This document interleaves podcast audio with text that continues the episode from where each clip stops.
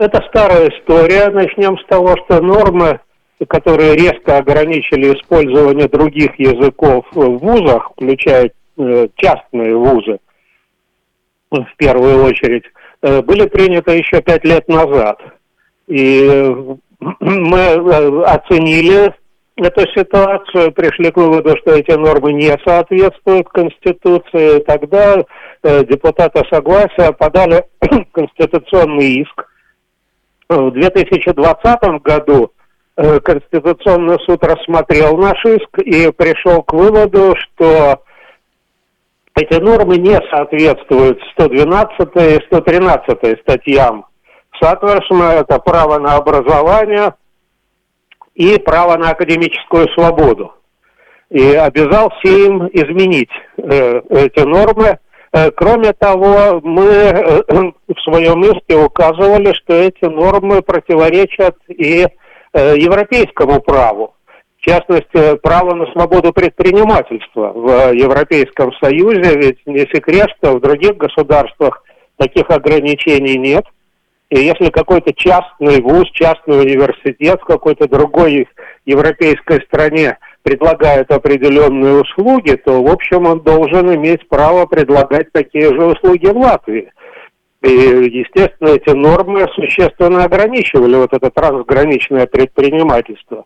Но тут суд решил запросить мнение э, Европейского суда в Люксембурге.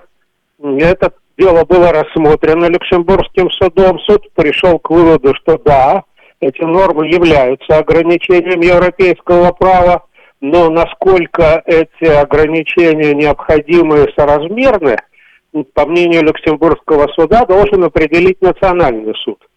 Ну, тем временем мы проанализировали новые нормы и пришли к выводу, что изменения чисто косметические, что они не решают проблему по существу, что по-прежнему автономия вузов – и право ученых, преподавателей на академическую свободу все еще ограничивается. Мы подали новый иск.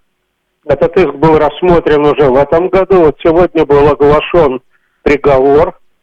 Суд полностью согласился с нашими аргументами. Э, новое регулирование, пусть там немножко было изменено, но по-прежнему ограничивает автономию вузов и академическую свободу. Поэтому, э, э, кроме того, суд, э, в общем, решил, что были нарушены принципы хорошего законотворчества. У Сейма было достаточно времени на разработку нового законодательства, однако законопроект был, появился только за месяц до окончания срока, установленного Конституционным судом в ходе подготовки закона не были проведены консультации с заинтересованными лицами, в первую очередь с частными вузами.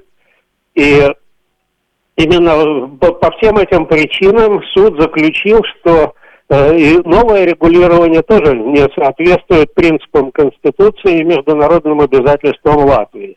Э, теперь суд обязал Сейм разработать новое законодательство, соответствующее конституционным требованиям в течение года. Оно должно быть принято до 1 июля 2024 года. Ну, мы в своем иске просили признать эти нормы недействительными с момента оглашения приговора. Но тут суд с нами не согласился, потому что если бы, по мнению суда, этого нельзя сделать, потому что тогда вообще исчезает любое регулирование, и, в общем, вузы не знали бы, каким образом, в соответствии с какими нормами они могут работать. Ну, ну, там есть своя логика, действительно. Но вот этот месседж законодателю послан совершенно однозначный. То есть в решении суда есть много интересных моментов. Его, конечно, нужно будет еще внимательно прочитать. Но, в частности, те возможные решения, которые Конституционный суд предлагал в своем приговоре 2020 года – они, в общем-то, ну, не были реализованы законодателем. И, в общем, э, поэтому э, мы считаем, что это действительно очень важный шаг, поскольку тут э, речь не идет, скажем, исключительно о интересах каких-то конкретных групп, а в первую очередь это качество образования, это конкурентоспособность латвийского образования, это возможности экспорта образования и возможности участвовать э, в международном образовательном рынке. Ведь наука, которая сейчас неразрывно связана с высшим образованием, она интернациональна, она не знает границ. И э, вот эти дополнительные ограничения, которые накладывает латвийское законодательство, они ставят латвийских ученых и латвийских преподавателей ну, в заведомо невыгодную проигрышную ситуацию. То есть мы не можем, э, наши вузы не могут приглашать преподавателей из-за границы совершенно свободно. Э, есть серьезные ограничения на обмен студентами. То есть те лазейки, которые действующее законодательство сохраняет для возможности обучения на других языках Европейского Союза и языках, которые не являются языками Европейского Союза, они слишком узкие для того, чтобы эту проблему можно было решать. Поэтому, конечно, принятое решение, оно в общем, в первую очередь в интересах латвийского образования и латвийской науки. Э, позволят э, повысить его конкурентоспособность и качество.